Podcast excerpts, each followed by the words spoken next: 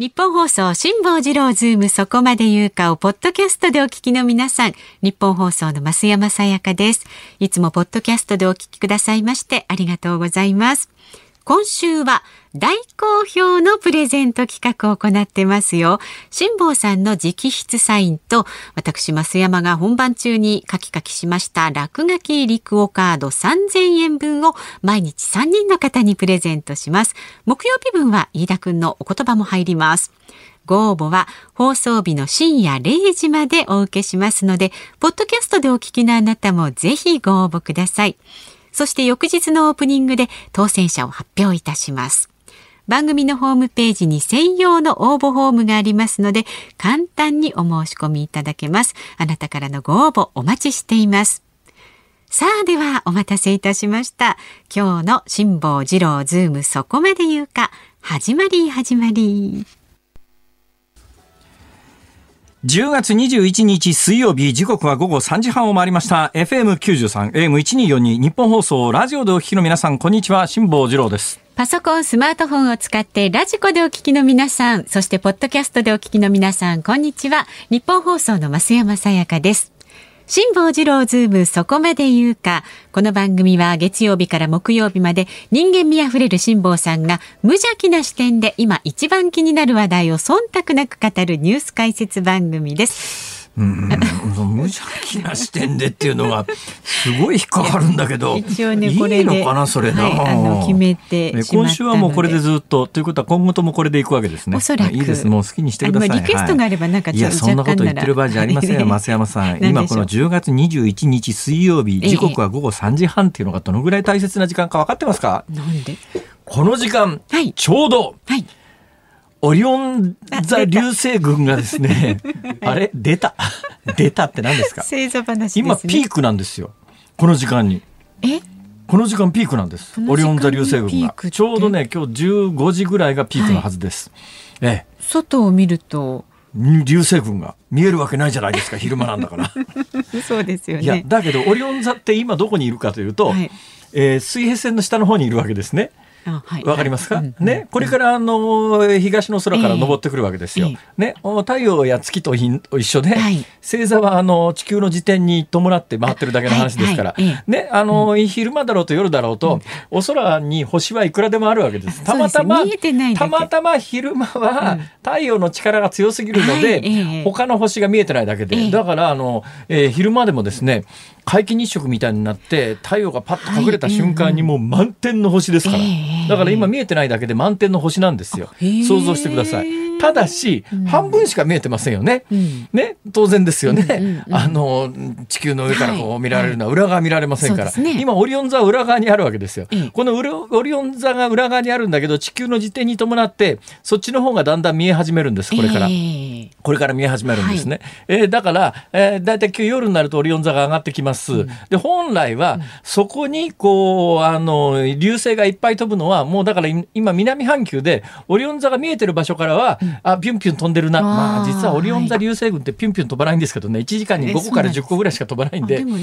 だから何分間かこう我慢して見上げて運が良ければ見られるぐらいの話なんですけど、それがあの最大たくさん飛ぶのが今日の午後3時ぐらいなんです。だからそのタイミングで、えー、日本の裏側の方で今夜のところでオリオン座が見えてるところにはあの流星群が見えてるはずなんです。で、まあ、若干時間はずれますけれずれますけれども今後日本じゃなくて地球が、まあ、まさに日本ですね、地球が回転することで日本のお空もそ夜になってきますよね、うんうん、夜になってくると星が見え始めて、はい、オリオン座が見えてくるとそのオリオン座の方を見ていると流星群が大体1時間に5個から10個ぐらい。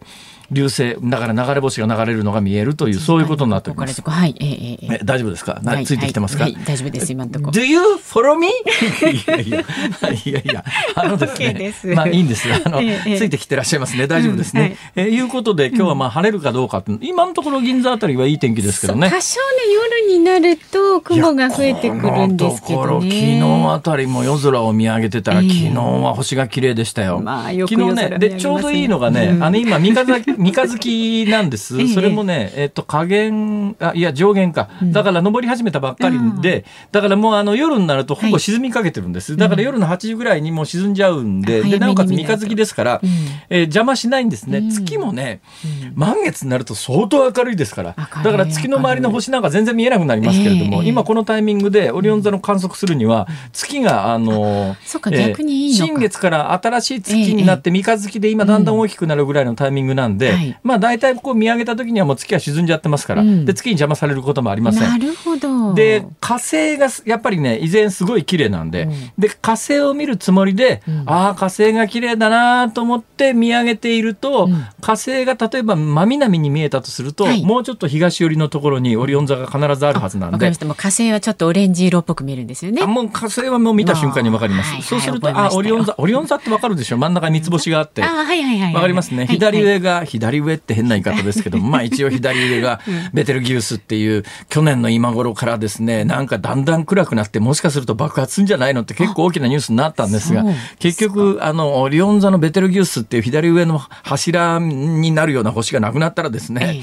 オリオン座はどうなっちゃうんだろうって言ってたんですが、幸い今のところなくなる気配もなく。で、依然としてね、あの結構ね、明るくなったり暗くなったりって結構激しいんですけど、でもまあ、未だに存在してます。で、そのオリオン座のベテルギウスっていう左上の赤い星があるんですが、このオリオン座のベテルギウスっていう左上の赤い星のさらに左上ぐらいが放射点って言ってですね、放射点。まあだからあの流れ星が流れ始めるところの場所ですから。だからそっちの方向を見ていると、だから火星を見ながらもうちょっと左の方にオリオン座があるよね、オリオン座がどうだかなと思って見てると、そっちの方向から流れ星が運が良ければ、うん、まああのいくつか見られるというそういう状況ですから。まだね、真冬ほど寒くないですから、真冬のね、天体観測は本当に寒くて死にそうになるんですけど、ね、今一番いいこのタイミングはね、うん、暑くもなく、ちょっと寒いぐらいで、だからちゃんと重ね着さえしてきゃ大丈夫ですから、はい、はい、ぜひね、素晴らしい天体を見てください。ちなみにこのオリオン座流星群ってどうやって、どうして生まれたかというと、はい。あの75年に1回地球に近づくハレー彗星っていうのがあるんですよ。有名な彗星です。うん、あのハレー彗星ってなんで有名かというとものすごく有名なんですけど、はいあの明治の終わりにですね、ハレー彗星が地球に近づくっていう時にですね、うんなんか彗星が近づくと空気がなくなるとかですね、いろんなデマが飛んで大騒ぎになったんですよ。それがね、1910年のはずです。で、1910年って明治の終わり頃なんですね。で、大正が1912年から始まります。で、こっから話がつながっていくんですが、この1912年から始まる短い大正時代を舞台にした映画が今の「鬼滅の刃」っていう映画なんですよ。長い前説。長長びっくりした今。あ そうですか。あそうですか。だって7分以上かけてやっとたどり着いた。いやだけど何にもない話で7分来たわけじゃなくて、ね、夜空を見上げてくださいねと今日オリオン座流星群がピークですよ。見てくださいっていうついでに大正時代が出てきたんでその大正時代が舞台になってるのが今あの大ヒットしてる映画の「鬼滅の刃」という映画で、え炭焼きの炭治郎君が家族を鬼に惨殺されたんで、ね、鬼にさせられてしまった妹を助けるべく、まあ、鬼退治に出かけるという。そういうことです。で鬼退治に出かけるに際しては、やっぱりお供がいるだろうということで、キジと猿と犬を連れて、あれ？そう。違うな、あれ？違う話になってきたぞ。ものすごく違いますけどね。違う、違う、それ。違うよね。ちゃんと見ましたか？桃太郎でもないな。見ましたか鬼滅の刃、サルカニ合戦？え、桃太郎で合ってる？あ、違う、桃太郎ですね。桃太郎で合ってるわ。合ってる、合ってる。合ってる、合ってる。桃太郎でいいや。え桃太郎じゃありません。違います。え炭治郎です。でも結局、作者の頭の中には桃太郎があったんじゃないか。桃太郎で炭治郎だもん、ほら。連想としてはあると鬼退治だもん、ほら。まあ、確かに。あ、あどうだろう。ちょっと作者に一遍聞いてみたいよね。ねなんかゲストで来て桃太郎が原作みたいな。それとも犬やしゃみたいなほらいろいろ聞いてみたいこといっぱいあるじゃないですか。まあまあ、ねでもなかなか壮大なテーマで面白いですよね。そうあご覧なんかあの私見見に行ったって昨日言ったらなんか今日早速行かれたらしいですね。これは遅れを取っちゃいけないと思いまして見に行きましたよ。もうめっちゃ戦ってましたよ。スクリーン中で。そそのままですね。なんちゅう感想ですかそれ。それ小学光の感想文なら罰ですよ、それ。そうですね。さやかちゃん、他に見見るとこなかったの？めっちゃ戦ってたって、それじゃ感想文にならないでしょ？みたいな。ね。先生に怒られちゃいますよ、そうですよ、そうですよ。はい、ぜひ、あの、詳しく知りたい方、ご覧になってください。私が申し上げたように、ね、はい、興奮して帰ってきて、ツイッター辛抱の旅に書き込んでですね、あの、えー、ねずこっていう妹の名前がねずこなんですが、ねずこちゃん可愛いみたいなことを書き込んだらですね、朝起きたら、ねずこのぬいぐるみが 机の上にあったという不気味な話をお伝えしたじゃないですか。で、今東京住まいですよね、当然のことながら。私の本宅は大阪にありますから、今朝からじ本宅にメールをしてですね、あのねずこの、あの、ぬいぐるみの 写真を撮って送ってくれと。ね。そしたら、嘘じゃないということの証拠に、私がその辛抱の旅 N のツイッターにあげるから、送ってくれって、今朝から散々メールしてんのに、何のレスポンスもなしにこの時間まで来たの？俺だけど緊急事態ならうちの家族はどうするつもりかな？あまりね、ずっとねずこのぬいぐるみの写真を送れって朝からメールしてんのにさ、返事すらないんだよ。写真を送ってこないどころか。俺その辺で、この間から体調悪いって散々言ってんのにさ、倒れてたらどうしてくれんだよ、本当に。ちょっと寂しいですね。ええ、まあそんなこんなでね、人生いろいろ。はい。ぼちぼち参りますか。行きましょう。はい株と為替の動きからお伝えします。今日の東京株式市場日経平均株価は反発しました。昨日に比べまして72円42銭高い。2万3639円46銭で取引を終えました。ほうほう。アメリカの経済対策をめぐる与野党の協議が進展しているとの期待感から幅広い銘柄が買われたということです。で、為替の方は現在1ドル105円30銭付近で取引されています。昨日のこの時間と比べますと20銭ほど円高になっています。さあ日本放送辛坊治郎ズームそこまで言うかこの後3時台のニュース解説は日本と中国の間でビジネス往来再開へというニュースです。で4時台は今月の13日に新たに内閣官房参与に任命された大和総研チーフエコノミストの熊谷光丸さん。お電話で登場です。菅政権の経済政策金融政策について伺います。5時台は特別企画です。辛坊治郎がこっちから行くか。コロナ禍で頑張る企業の本社を辛坊さんが直接ね、訪問いたします。今日は JRA 日本中央競馬会の後藤正幸理事長です。ご期待ください。そしてラジオの前のあなたからのご意見もお待ちしていますので、ぜひ参加してくださいね。それで言ったらですね、うんいや昨日ほらあのアサヒビールの社長の方にインタビューで出ていただいたじゃないですか、はい、その後ですねあのオンエアできる時間は限られてますから、えー、割と時間に余裕のある辛抱の旅という、はい、私のもともとやってる YouTube のチャンネルで、えー、動画で公開したところ意外とね興味のある方いらっしゃいますね。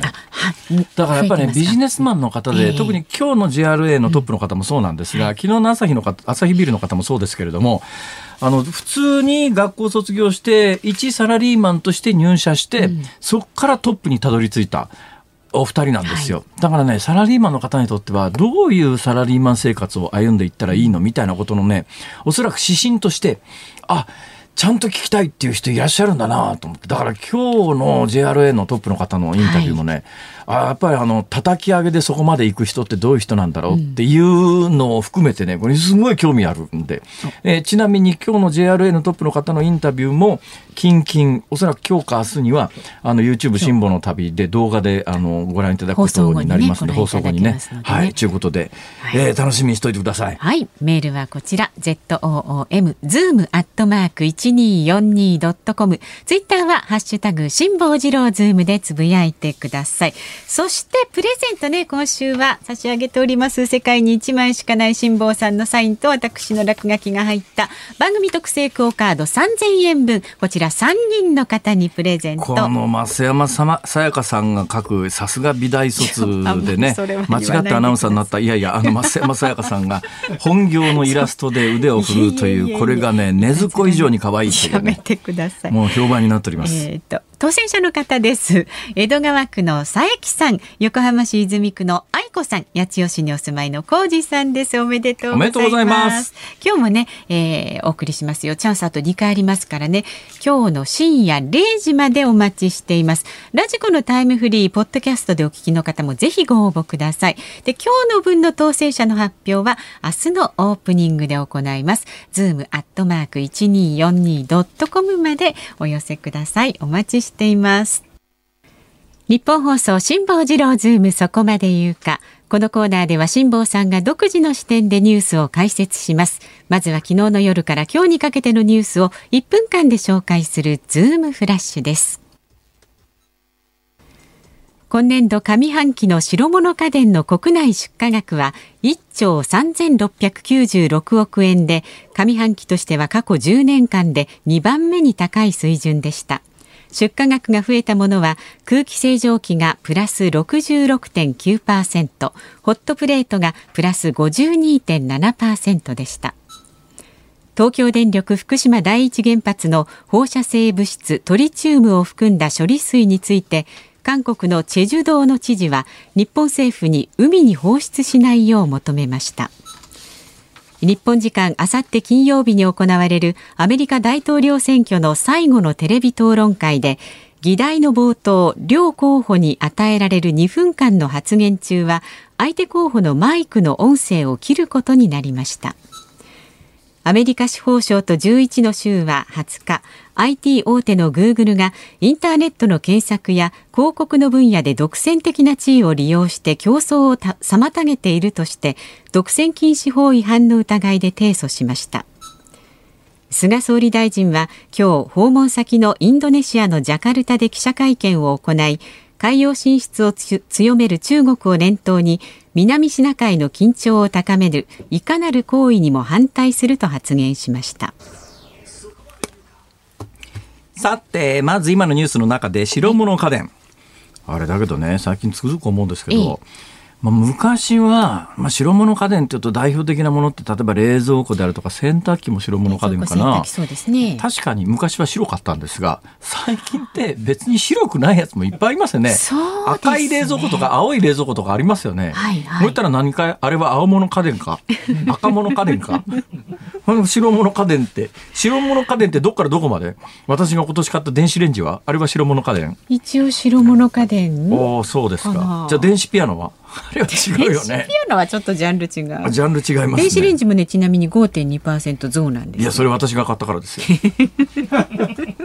いやよくわかります。だって今年の上半期はですね、ええ、私なんか典型的ですけれども、うん、ね、えー、今この新型コロナだからお家に巣ごもりじゃないですか。巣ごもりってなると家で料理する機会がこう増えるわけですよ。で、ね、家で料理する機会が増えるとですね、うん、どうしてもこう凝り始めるとガスとか結構ねガス代とか電気代とか結構それなりになるわけですよ。え、でふっと考えたらあれ？これ電子レンジでチンするのが一番エネルギー的に値段安いんじゃないのって思うことがあるんですね。ほだもんでうちなんかほらまあ、私東京一人暮らしですから、うん、そういう事情もあって電子レンジが便利だという話をしだすとこれ電子レンジだけで今日は2時間喋れますけど もういいですね。そうですね、はい、はい、もういいですね。うん、はい、ということで、えまあ、多分新型コロナの影響でしょう。だからね、うん、新型コロナでダメになってる産業もものすごくたくさんありますが、その一方で新型コロナでウハウハっていうところも結構ありますんでね、はい、プラスマイナスだったら今のところマイナスの方がだいぶ大きいみたいですけれども、ね、まあまあいろんな意味でちょいとね、えー、いいところも見ていこうと。えー、そういうことではあの4時台に、えー、経済の専門家に出てきていただきますから、えー、そのあたりの経済状況がどうなっていてこれからどうなるのか、しっかり分析してもらおうと思いますが。で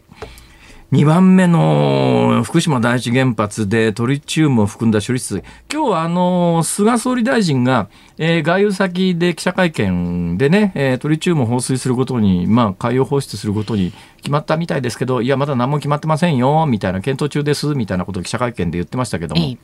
まあ、最終的には、ある程度ものの分かってる人は申し訳ないですけれどもこのトリチウム水ってどんどん溜まりつつあるやつは、最終的に海洋放水しかありえないだろうなってみんな分かってる話なんだけど、でも歴代政権これ決断できずに、えー、絶対政権にとってはマイナスにしかならないですから。でそもそも、えー、あの自民党政権にしてみたらですよ。これってさ民主党政権の時にぶっ飛んだんじゃない。俺ら関係ねえもんで関係なんかないんですけどね、はい、原発自体はその前に作られてますから、ただあの原発事故自体は民主党政権下で起きたんでその後もこのまあ果てしもなく、えー、大きなタンク作ってトリチウム水をこう溜め続けてることに関して言うと、まあ、海洋放出しかないって分かってるんだけどそれをやると政治的に必ずマイナスになるからどこの政権も手つけられずに今のところ来たっていう状況の中で、まあ、どこの政権つったって民主党政権が崩壊した後安倍政権しかなかったですが、はい、えー、ただまあ菅政権はもうこれをやると。というのは2年後にですね、今敷地内に福島第一原発の敷地ってすっごい広いんですよ。ちなみにね、今あのスマホに Google Earth の地図って必ずついてますよね。でちなみにスマホで必ずこの Google 出てくることに関してこれ独占じゃねえのかとかこれ世界的にいろんな問題がなり、はい、になってますけど、うん、その話は一旦置いといて、この話に話広げるとまた違う話でね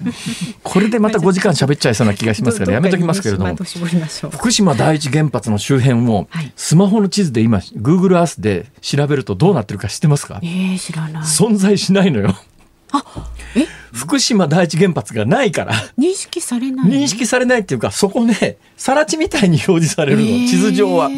俺も近くまで行ってスマホ取り出して地図見て、あれ？福島第一原発なくなってると。確かに福島第一原発という施設はもうないわけですよ。そういうことなのかなと思うんですけど、えー、もし私が嘘をついてると思われた方は手近なスマホで、うん、えー、Google Earth の地図を取り出して福島第一原発の周辺を見てください、もしそこに原発が存在したら、ええ、ごめん。軽いですね。そうそう。間違ったら即謝る。まあそうですね。それ大事です、はい、まあこのトリチウム水に関して韓国のチェジュ道の知事は日本政府に海へ放出しないよう求めました。これ前々からね韓国政府が言ってるわけですよ、うん、ただねこのトリチウムを含んだ水って東アジアで今圧倒的に出してるのが多いのは韓国なんですよ。韓国の原発ってトリチウムむっちゃ出るの。えー、で、そのトリチウムを含んだ汚染水というか、まあこれは汚染水と言った方がいいですね。処理せずにそのまま出すえー、出すんで。ただまあ日本とトリチウムの水の生まれる発生メカニズムが違うんで、うん、要するに原発冷やすための水がトリチウムになっちゃうのね、一部。トリチウムって何かっていうと、水素って陽子一つなんですよ。だから原子、いろんな世の中のすべての物質の中で一番単純なのが水素なのね。うん、水素って基本的に陽子一つで原子核っていうのができてるんだけど、はい、これに中性子っていうやつが一個くっつくと、えー、重水素ってなって、うん、もう一つくっつくと三重水素トリチウムってなるんです。で基本的な性質は水素と同じだから、うん水って H2O 水素原子2つに酸,、えー、酸素分子酸素原子1つじゃないですか、はい、これで H2O って水ができますよね。この H2O の1つの水素がトリチウムに置き換わるんですよ。これがトリチウム水なんですが、うんうん。うん、そうすると水の形になってて、他の核物質ってやつはアルプスっていう処理装置で、まあフィルターとかいろんなものを使うと、まあ全部取れるんだけど、トリチウム水っていうのは水だから、水から水が分離できないのと同じで、はいまあ、全くできないわけではないんだけど、やろうと思うととんでもない金と設備がかかって、現実的ではなくて、これ実際、原発稼働させると、原発の冷却水が中性子が飛んでくるんで、それでこれで一部水素がトリチウムになって、トリチウム水っていうのが生まれる。で、それだけじゃなくて、これ大気中で自然にトリチウムって結構毎年できてるんですよ。だからまあ我々の周りにトリチウムってそれなりにあるし、もう韓国の原発なんかバンバン出しまくってんだけど、その韓国が 日本にこれを海洋放出するなって言ってくるのはもうこれ嫌がらせ以外の何者でもないわけで、まずじゃあ言うんだったら韓国の原発からトリチウム水出すのをやめてから言えよってせめてそのぐらいのマナーは必要だろうと。ただまあこれ現実問題としてやっぱり風評被害は避けられないので、だからトリチウム水を放出するに関してはじゃあ福島の皆さんにこれ以上迷惑かけないためにはどうするのかっていう視点は当然必要です。ですね、だからそれと同時にやっぱりトリチウムというのが政府が安全だというのならば少なくとも担当者は目の前でトリチウム水飲むぐらいのやっぱりねことは、それはパフォーマンスだよ。パフォーマンスなんだけど、そのぐらいのことしてもらわないと、いくら安全だって言われたって、じゃあ飲んでみろよって話じゃないですか。だからね、そういう意味では政治の役割ってものすごく大切で、このままいくとその広大な福島第一原発の敷地の中にもタンク置く場所がなくなって、えー、じゃあ敷地の外にタンク作れるのかって言ったらこれね法律的にも行政的にもまず無理です。でもう2年後にはもうタンク作る場所がなくなるっていうのが分かってる現実の中で、あ時間だ。はい。こんな感じで引き続きこれもまた明日喋ります。はい、ズームオンでした。小市さんありがとうございました次の日本放送交通情報は4時36分頃です。皆様衝撃の事実です。私の手元の iPhone を操作したら、はい、私の地図では福島第一原発が出てきました。あのツイッターでもいただいています。大成さん出てるじゃん。おかしいなごめんなさい。即訂正しました10月21日水曜日時刻は午後4時を回りました。有楽町日本放送第三スタジオから辛坊治郎と。増山さやかでお送りしています。日本放送辛坊治郎ズームそこまで言うか番組ではねラジオの前のあなたからのご意見もお待ちしております、はい、Google マップ問題についてはもうわんさかお便りをいただいているようでございまして先ほど申し上げたようにえー、喋りながらあ自分のスマホを検索してみたら普通に福島第一原発って書いてあって。えー、俺前検索した時にはなかったのにと思ったんですがもしかすると違う場所を検索していたかもしれません、はい、しっかりしてください。大丈夫ですか？すみません。ごめんなさい。そんな中、えー、今週プレゼントございます。世界に一枚しかない辛坊さんのサインと、まあ、私がちょこっと落書きをした番組特製クオカード3000円分を3人の方に毎日プレゼントしています。メールは zoom アットマーク 1242.com 番組のホームページにはね応募の特設フォームもございますのでチェックしてください。そしてここでですね今週の日本放送辛坊治郎情報という何ですかそれ？何ですか それ？辛坊さんここだけではないのです。今週は、ね、そうなんです。今週ね。本当お世話になってましてね、はい、なんつったってやっぱり黒木瞳さん、美しいですね。そうですもうなんかね、あの存在感というかオーラが違いますね。いやいや違い あのね、10メーター離れてても、はい、黒木瞳さんは黒木瞳さんだ。顔がちっちゃい100メーター離れてても多分黒木瞳さんは黒木瞳さんだと思うよ。でもね、増山さやかさんは1キロ離れてても増山さやかさんは増山さやかさんだと思う。それどういう意味ですか？いや、そう考えたら何キロ離れようと誰も誰でもそうなんだよ。そそうだけど、あのね、ええ飯田浩二の OK 工事アップの中で6時40分過ぎから放送中の朝ナビ黒木ひとみさんナビゲーター務めています。ね他の方がインタビュアーなら絶対喋んないようなことまでね目の前に黒木さんがいらっしゃるとペラペラ喋ってしまいまして、ね、なんかねたくさんの方が聞いてるそうですよあのコーナー、でちなみに明日のテーマなんですが、はい、なぜか黒木ひとみさんからランの花の育て方を教わる次郎のなんでそんなことになったか忘れましたけどもね。なんかあの文脈的に突然ランがあのもらって1か月ぐらい持つんですけどそんで花が散っちゃうとね、えー、寂しいんですよねみたいな話をしてたら、はい、黒木ひとみさんは、まあ、ああいうお立場ですから、蘭の花、鉢植えもらうことって多いじゃないですか。ところがですね、うん、黒木さんのすごいのは、はい、そのもらった蘭の鉢植えを、毎年自分で花探してんですって。大変なんですよね。ねところがね、その話聞いたらそんなに大変じゃないっていうことが分かって、あそうなんだ。ちょっと全部喋っちゃわないでくださいね。だよね。です明日の朝お聞きください。はい、楽しみにしてください。で、10月24日今週の土曜日朝5時からも辛坊さんご出演です。徳光和夫さん、徳森海王サタデーにもご出演されますのでね。はい、もうあの昔馴染みの徳光さんですから、はい、まああのちゃんと料理してくれるんじゃないかと、まあ、はい楽しみにしております。話が聞けると思いますよ。で、続きましてちょっと私の方の情報も。ほいほい。あさって金曜日朝8時からの春風亭一之輔あなたとハッピーは。あの頃夢中で聞いた日本放送タイムマシーン一之輔憧れの人が来ると題してお送りします。で、一之輔さんもね、いつも聞いていたという加藤泉さん生登場します。で、同じくそのあさって金曜日の夜10時からは、はい明石家さんまオール日本お願いリクエスト GoToMe と親友悪友腐れ縁お送りします。こちら2時間の生放送です。久しぶりにねさんまさんさんまさんが生放送で来てここで番組をやって、はいうん、その相方が増山さんなんですか？そうなんですよ。時々ねあの何ヶ月かに一遍お会いするんですけれどもね。えー、私ねこんな商売やってますが、はい、生のさんまさんって一回しか見たことないんですじですか、はあ、そんな感じです。えー、なんかのタイミングでね、さんまさんの関西ローカルの番組に呼んでいただいたことが、はいはい、確かヨット事故の後、一回あって、その時限りだと思いますよ。あら。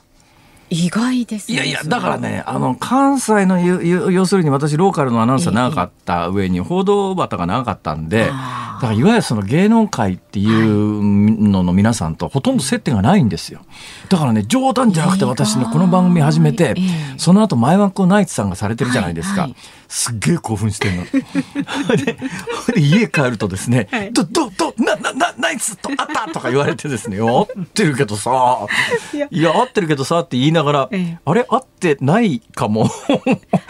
話はラジオで何回かしてるけれども、ね、直接お会いすることってないじゃないですか。ご挨拶ぐらいですね。いや、なんかね、あの、前の枠の番組、ナイツの実際のレギュラー枠じゃない前の枠をなんかやってた時に、ね、私、このスタジオ出たところの丸テーブルで新聞読んでたら、はいはい、トイレに行こう二人が出てきて、ええ、その時に挨拶をされたことはあります。それされたというか私がしたことありますけどね、うん。うん、それっきりです。いやうわ本物のナイツだ。思わず「すいませんサインください」って言いそうになっていやいや今度もらいに行ったらいかがでしょうか、昔あのこの番組でね、うんうん、同じようなシチュエーションで、はい、たまさかそこにあのほれニュース解説するおじさんいるじゃないですか。元 NHK の。えっと池上彰さんさん すぐ名前が出てこないのはちょっといかがなものかと思いますよ。そうですよ、ね、池上さんもそこにいたんですよ。うん、すいません写真撮ってくださいって言ったら覚えてますよ。さすがに池上さんも驚いてましたね。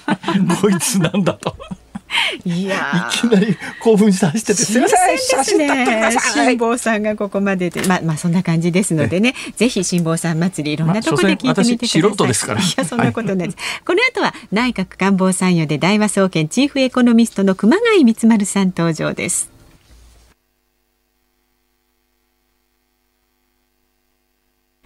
日本放送がお送りしています。辛坊治郎ズームそこまで言うかこの時間はスペシャルコメンテーターの登場です。今月13日に新たに内閣官房参与に任命された大和総研チーフエコノミストの熊谷光丸さんと電話つながっています。熊谷さんよろしくお願いします。よろしくお願いします。なんか毎度毎度すいません。いやいや、こちらこそ本当に光栄です。いやいや、なんか困ったことがあるとね、熊谷さんに聞くと大体のことはわかるという、そういうことになってるわけですが。いや、今ね、改めて目の前に熊谷さんのですね、プロフィールがあるんですが、これ見ててちょっとびっくりしたんですが、熊谷さんって、あの、大学卒業されたのが1989年なんですね。そうですね、今54歳ですね。はい。え、日の絵馬ですか？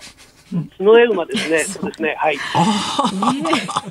あの、私と一緒に番組これやってる、あの、増山さやかさんという日本放送の、えー、名アナウンサーがいらっしゃるんですけども、この方、日の絵馬なんですよ。一緒です。よろしくお願いします。熊谷さん、もっと正直ね、お若いと思ってたんです。それ私にも微妙にはい。結構ね、あの三十代だって言われることよくあるんですよ。そうでしょ？お若くだってね、丸顔でつやつやしてるもん。いやいやいや、まあそれだけちょっと落ち着きがないのかもしれない。いやいやそんなことないですよ。ああもうそうなんだ。結構な年だなって目の前に松山さん置いて そういう言い方すんかちょっと感じ悪いですよ。本当ですよ。どう言っても角が立つよ。熊谷さんも怒ってくださいちょっと。熊谷さん、それであの、今回、えー、内閣官房参与ご就任ということですが。これあれでしょういろんなところであの何する仕事とか聞かれるでしょう？そうですね、それであの一応あの、非常勤の国家公務員なんですね、ええ、それであの内閣そそ総理からこうあのご質問があったときに、直接あの意見を述べるということで、でおそらくあの、まあ多分月に1回か2回ぐらい、直接いろいろご進行させていただくっていう、あの多分そんな形になると思います、ね、今まで何何回かありまして、まだないですか？えー、っと就任したのが先週の火曜日ですから、それでその後海外にも行かれてるんで、今のところまだあの就任式はあの直接事例いただきましたけど、ええ、その後はお目にかかってないですね。ものすごい下世話なことから聞いてきますけれども、これ、非常勤の国家公務員で給料っていくらぐらい出るんですか？これは多分公表されてると思いますけど、あの1日ごとでまあ2万6000円ぐらいとか、そんな感じですね。それ、1日2万5000円、6000円というのは、行ったら2万6000円で、行かないと発生しないということですか？あそうです。あのみ、皆さん非常勤なので、あの総理から、まあ、あのご家紋があった時とかにですね、あのまあ、官邸とかに行って、それであの、まあ、別に1日、丸1日いるというよりは、そのあの1日のうちで、まあ、あの何時間とか、あのお目にかかった時に1日分の日当をもらうっていう、こういう形ですね。なるほど。あの私、聞いた話では、内閣官房参与って、確か官邸に部屋ありますよね。えっとですね、あの大きい部屋があるんですね、大きい部屋があって、それであの11人いるけど、非常勤なんでこう、みんながいるわけではないので、はい、その大きい部屋でこういくつか机が置いてあって、それであのまあフリーデスクみたいな感じで行った人が使うあフリーアドレスみたいな感じですか。えー、ただね、あの今今回6人新たに選ばれて、その中に熊谷さんもいれば、高橋洋一さんもいるし、えー、みたいなことですけども、前々からいらっしゃる方で、あの小泉さんの秘書だった飯島勲さんいらっしゃるでしょ。はいはい、あの方も確か参与の、だからあの方ずっとなんか官邸にいるような気もするんですけど、そうでもないんですかね。えっと、やっぱりあれですよね、あの小泉元総理との関係だとか、あと、まあ、小泉進次郎環境大臣との関係だとか、まあ、そういうとこ含めて、えーまあ、あの安倍政権から引き続いてこう再任されたという形だと思いますよね。実際に熊谷さんその、その大部屋っていうのは、1回ぐらいは行ってんですか？ああの先週の火曜日にあの発令があったので、その時にあの発令終わった後で、いろいろこう写真を撮ったり、ID を作ったり、それで実際その部屋もこうあのみんなで見見ましたね。はい、で、えー、ID があるということは、熊谷さん行こうと思ったらいつでも官邸はその ID 見せたら入っていけるってことですね。えそうですね、まだあの ID できてないんですけど、送られてきたら、それでいつでも入れることになりますねちょっといっぺんあの、トランクの中かなんかに入れていただいて 見つかりますよ。ぜひ。ぜひじゃないですよ。小林さん、いい加減なところでぜひって言わないように。えあの守秘義務っていうのは一応あるんですけど、ただ、あの国家公務員倫理規定っていうのは適用されないんですよ。はあ、ですから、あの辛坊さんが私にご飯ご馳走してくださるのは全然問題ありませんので、あのぜひお願いします。はい。いや、ご飯ご馳走するのはいいけど、要するに喋っちゃいけないことは喋れないってことでしょ？そうですね。それ、おごり損じゃないですか、それ。いやいやいやいや、いや。えまあそんなことはどうでもいいとして、どうなんですかね、熊谷さんに期待されることって何なんですかね？えっと、あのそれぞれ参与って担当があって、ですね、はい、それであの私は経済金融担当ということになっているので、はいはい、まあ、あの経済情勢が今、こういうふうになってますよだとか、ええ、あのマーケットがこういうふうに見てますよとか、それからあのマーケットでちょっとこんな変な動きがありますよということだとか、まあ、それを受けて、その菅政権があのどういうその政策を打てばいいかっていうですね、あの経済政策全般、まあ、財政政策等を含めて、あの全般にわたってそのアドバイスをさせていただくっていう仕事ね。それはあの多分そうだろうし、あのそれはもうあの菅総理にとっては心強い、えー、アドバイザーなんだと思うんですが、その一方で同時期に同じタイミングで高橋洋一さんがあの参与に就任されてるじゃないですか。高橋洋一さんと熊谷光丸さんは、例えば必ずしも財政であるとか、えー、国債の発行をどのくらいしていいだろうかとかっていうあたりのスタンスに違いはありますよね。うん、そうですね。あのただ、菅総理はですねやっぱりこう両極端の意見とかそういうのも含めてあの多様な意見をやっぱり聞かれる方ですよね。それで、まあ、あのそれを聞かれた上でご自身がじゃあどちらを取るかということを多分判断されるんだと思うんですよ。それからあとはあの実際の菅総理とお話ししていて思うのはですねあの本当に頭がいいんですよね。あの説明していてこうやっぱり枝葉の話とこう幹の本質の話があってあのそれをやっぱりこう瞬時にこうバサバサっと見分けてですねあの枝葉を全部捨てて、まあ、本質はこれだっていうことを見抜く能力が、まあ、これはやっぱりすごい能力だなと思いますね。で、えー、守秘義務に差し障らない範囲で教えてほしいんですが、えー、菅政権ってどんな経済政策を目指すんでしょう？あのこれ、イメージで言えば、ですね、はい、あの安倍政権というのは、まあ、どっちかというとこう、松井みたいな感じで、ですね割とこう大きく構えて、その一億総活躍だとか、はいはいはい、大きな概念を作って、ですね、まあ、言ってみればこう、トップダウンみたいな形でやるのが、あの安倍政権だったと。思うんですね。え。ー、で菅政権はそうではなくて、まあ、むしろこう一郎みたいな感じで、ですね、はあはああの菅総理ご自身もこれ、中学のごめんなさい、さっき何何みたい何みたいの何みたいの何が聞き取りな聞き取れなかったんですが。えっとね、一郎ですね。い今は一郎ですよね。安倍政権は、あの前は松井ですね。松井か。松井か。松井と一郎か。えー、そうですね。あなるほど。安倍政権のやり方は松井で、どっかーんってホームラン打つような感じです。えー、ただ、打てないときは空振りで三振してしまうというのがあるんで、はいはい、えー、だからやっぱりですね、その国民がおかしいと思うことを一つずつ取り上げて、それであの取り上げたことはもう必ずやると。えー、ちゃんとその期限を区切って、いつまでに何をやりますっていう工程表を作って、でそれをまさにこう大臣とかに対して総理がどこまでできてるかって、もう随時チェックをするわけですよね。えー、だからそこら辺のその取り上げたことは絶対やるということだとか、スピード感だとか、もしくはやっぱり国民目線ですね、あの上からトップダウンでですね概念的にこういうことが必要だと考えるんじゃなくて、あの一つ一つのやっぱり必要なことをあの積み上げてやっていくっていう、そこがあのポイントですね。なるほどまあ、あのまさにイチローさんがあのとにかくヒットを重ねてあるいはもうヒットじゃなくてもあの走ってでも一塁行ってセーフになるっていうコツコツと成功体験を重ねていくっていうそういうやり方ですよね結局ね。そうですね。はい。うん。で、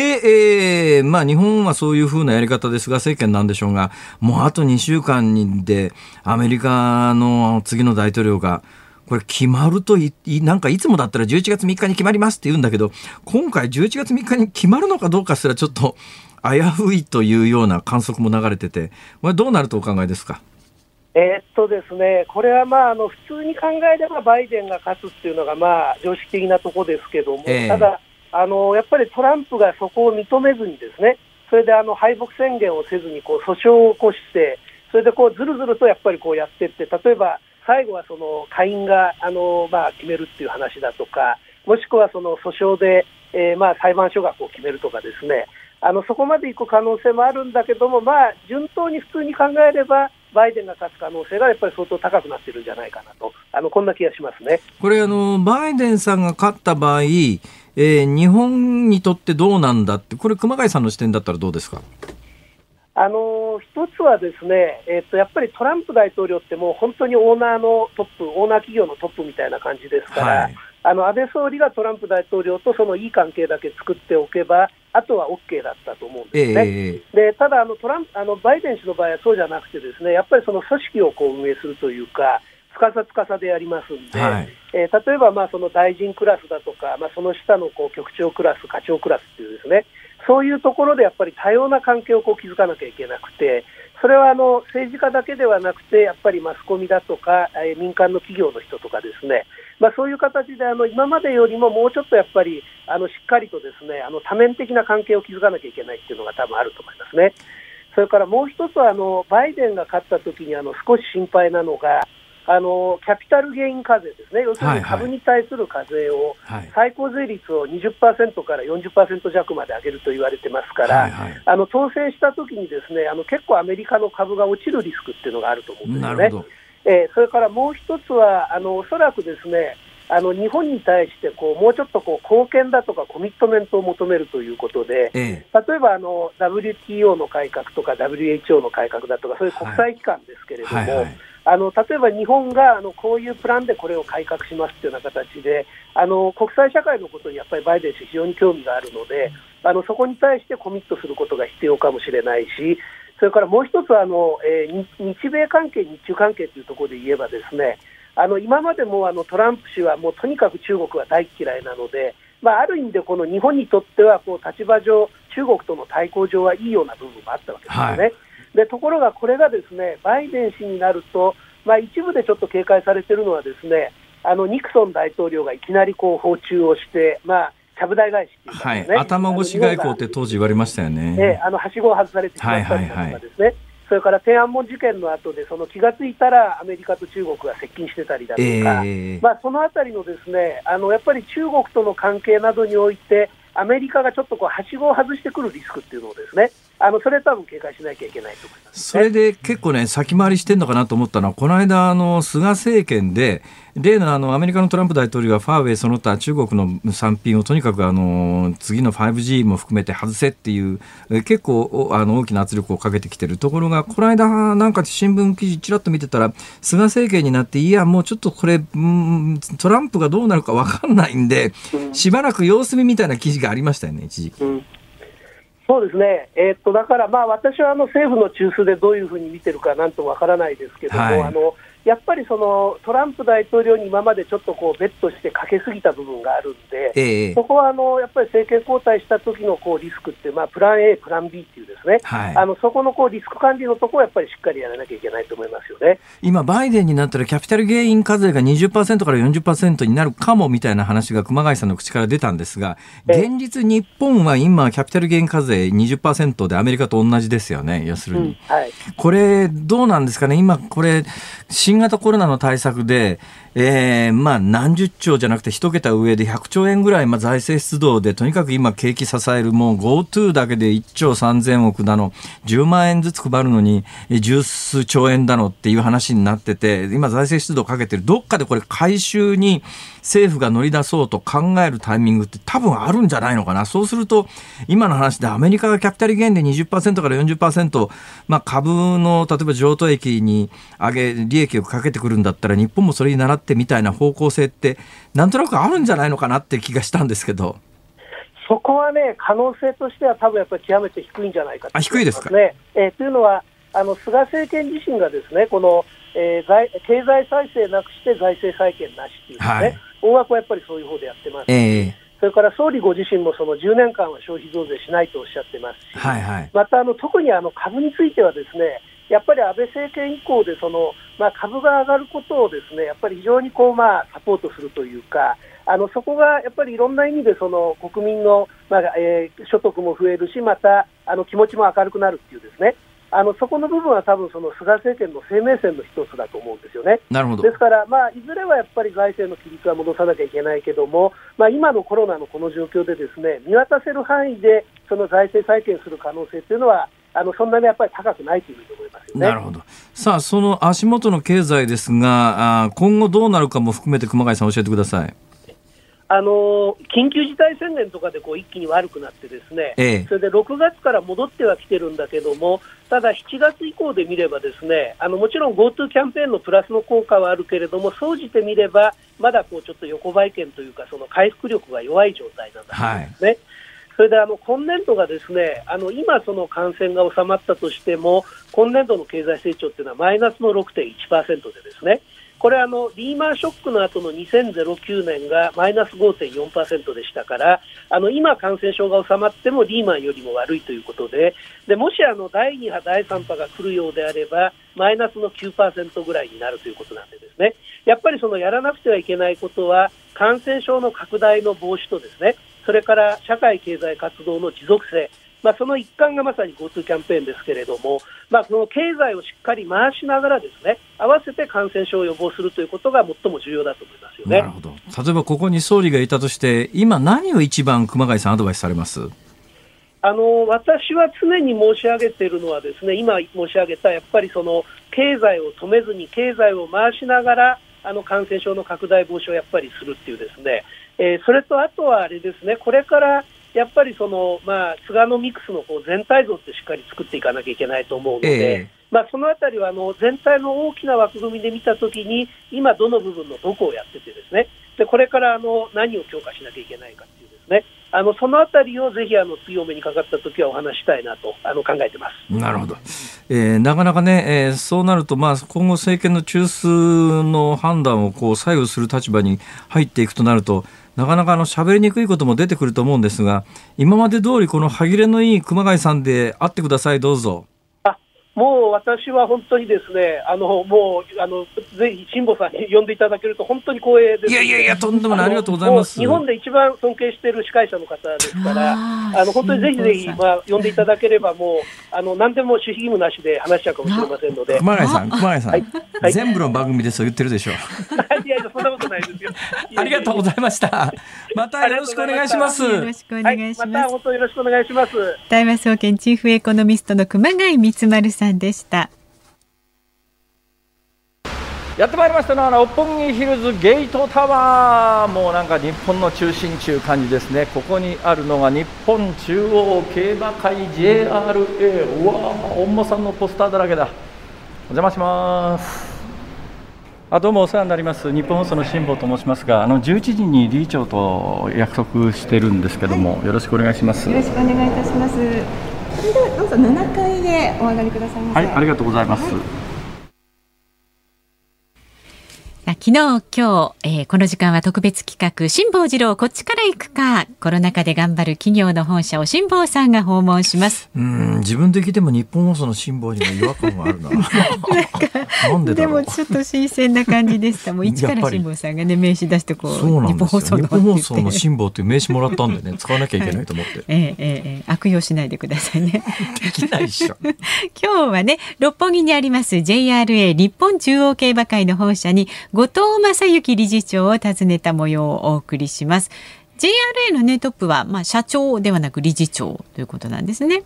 そうそう、うんうんうん、ええそこで私何を言えって言うんです。かでは早速その JRA のトップ後藤正幸理事長にコロナ禍でも売上が伸びている理由などを伺っています。さあ今日ご登場いただくのは JRA 日本中央競馬会理事長の後藤正幸さんです。よろしくお願いします。よろしくお願いいたします。さあそれにしても理事長就任されてから JRA の売り上げすごいですね。それはまあたまたまねタイミングがそういうタイミングになったっていうだけのことであって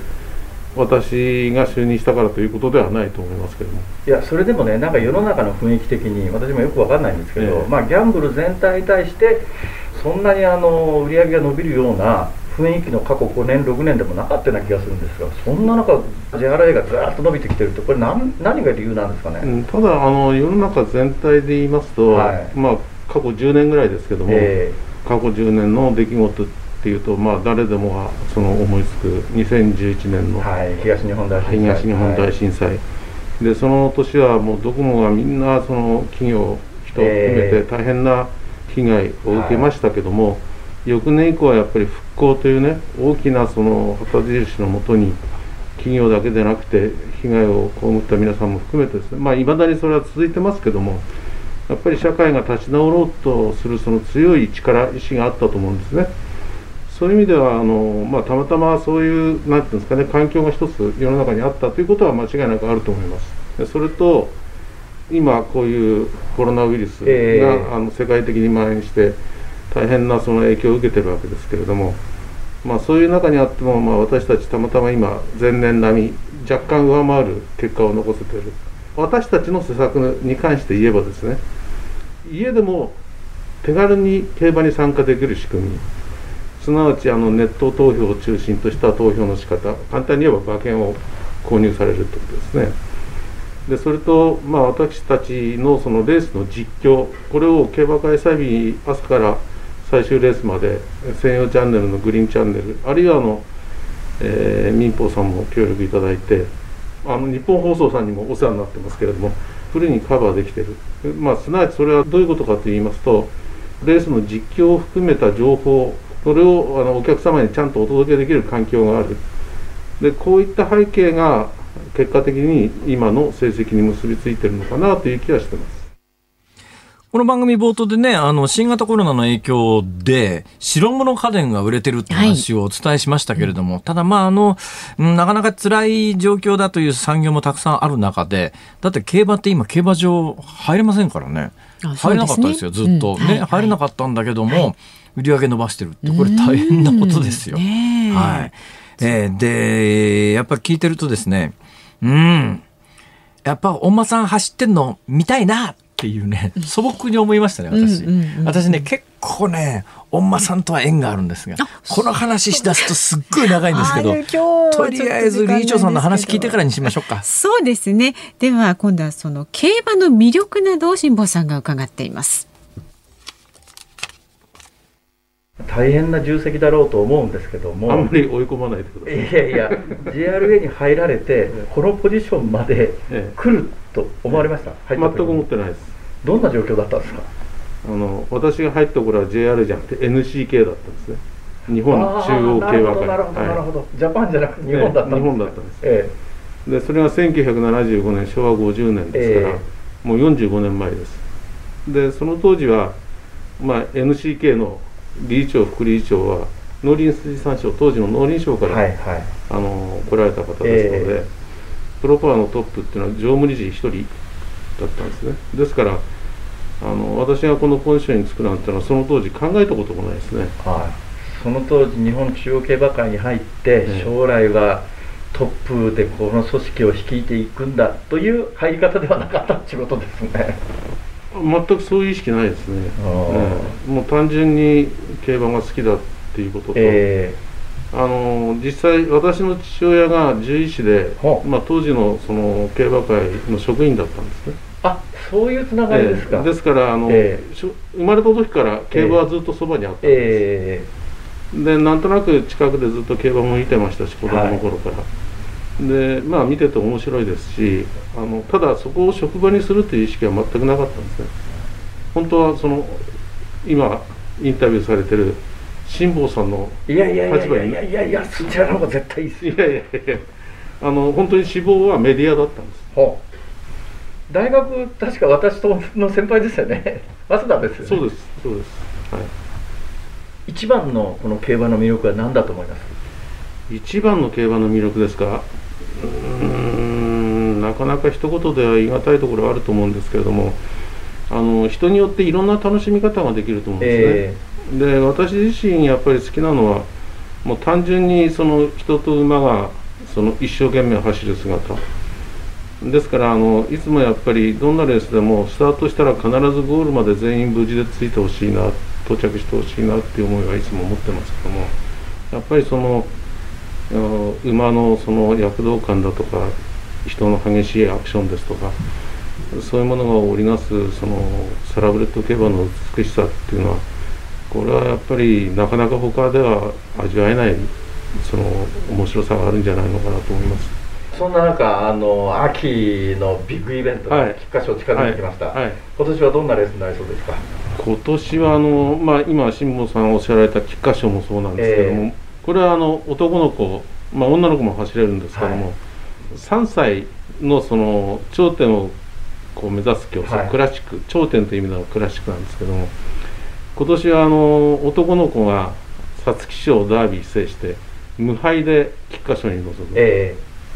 ー、で実は女の子の方も桜花賞オークスを制して無敗で秋華賞に臨む、えー、男の子も女の子も無敗で3冠目に挑戦するっていうのは史上初めてなんですね、えー、そういう意味ではもうまさに歴史的な瞬間でして、ええ、あの競馬に興味のない方でもですねもうぜひ映像でもいいですから見ていただきたいですね。まずこんなのおそらく私たちが生きている間二度と起きないんじゃないかなと思いますということなんですが実はその秋華賞はこの間、日曜日行われましてはい、デアリングタクトが制して史上初めて無敗での3歳牝馬の三冠を達成したと。そうなんですよ。となると今度の日曜日ですね。ね G1 レース菊花賞でコントレイルが3歳クラシック史上3頭目となる無敗での三冠を狙うと。もう歴史的な瞬間。ね、で今スタッフが調べてくれたんですけれども、はい、あのまあ一時期ね、えー、あの私あの京阪沿線で淀の競馬場っていうのがあの沿線なんで、はい、もう競馬場やってるとあの普段だったらもうもうお客さんいっぱいなんですが今年はしばらくお客さん見なかったんです。が最近ぼちぼちまた入れるようになってるということなんでね、ねはい、はい、えー、まあ競馬場にもぜひ足を運んでいただいてということでこの後 YouTube でもあの理事長さんのインタビュー公開です。はい。辛坊治郎公式辛坊の旅チェックしてください。お聞きいただいているのは小林明子で恋に落ちて Fall in Love。えー、1985年放送の金曜日の妻たちパート3のテーマ曲でありますけれども、はい、いい曲だね。そのニタニタした顔緩んでますよ表情いや俺だけどこれ聞いてニタニタ緩む必要はどこにもないんだけどね。なのに何を期待してんだろうかこれは本当に。本当ですよ。えー、もう35年前ですよこれ。ねえ。はいえー、うん、この頃流行った他のドラマで言うとね、あ、そうだ、あの、不揃いのリンゴたちとかね。もうあれは大好きで見てた。えー、あれ確かテーマ曲、サザンの愛しのエリかなんかですよね。えー、愛しのエリーですね。はい。そう。いうことでね、うん、名曲いろいろあります。明日はね、1970年代行ってみようと思いますね、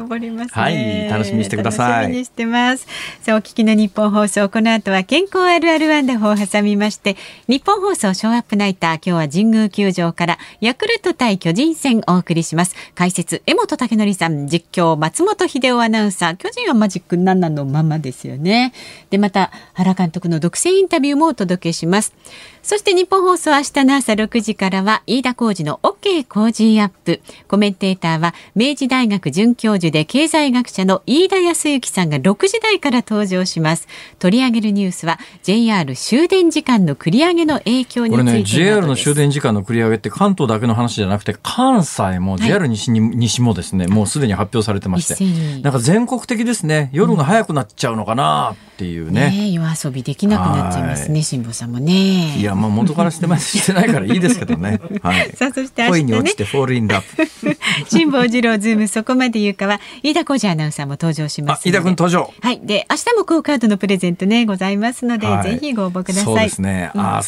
日、多分ね、菅総理が外遊から帰ってきますからね、うんうんうん、このスタジオもきっとね、精度の上がった菅義偉さんをお届けできるんではなかろうかと。辛坊治郎ズーム、そこまで言うか、ここまでの相手は辛坊治郎と、増山さやかでした。また明日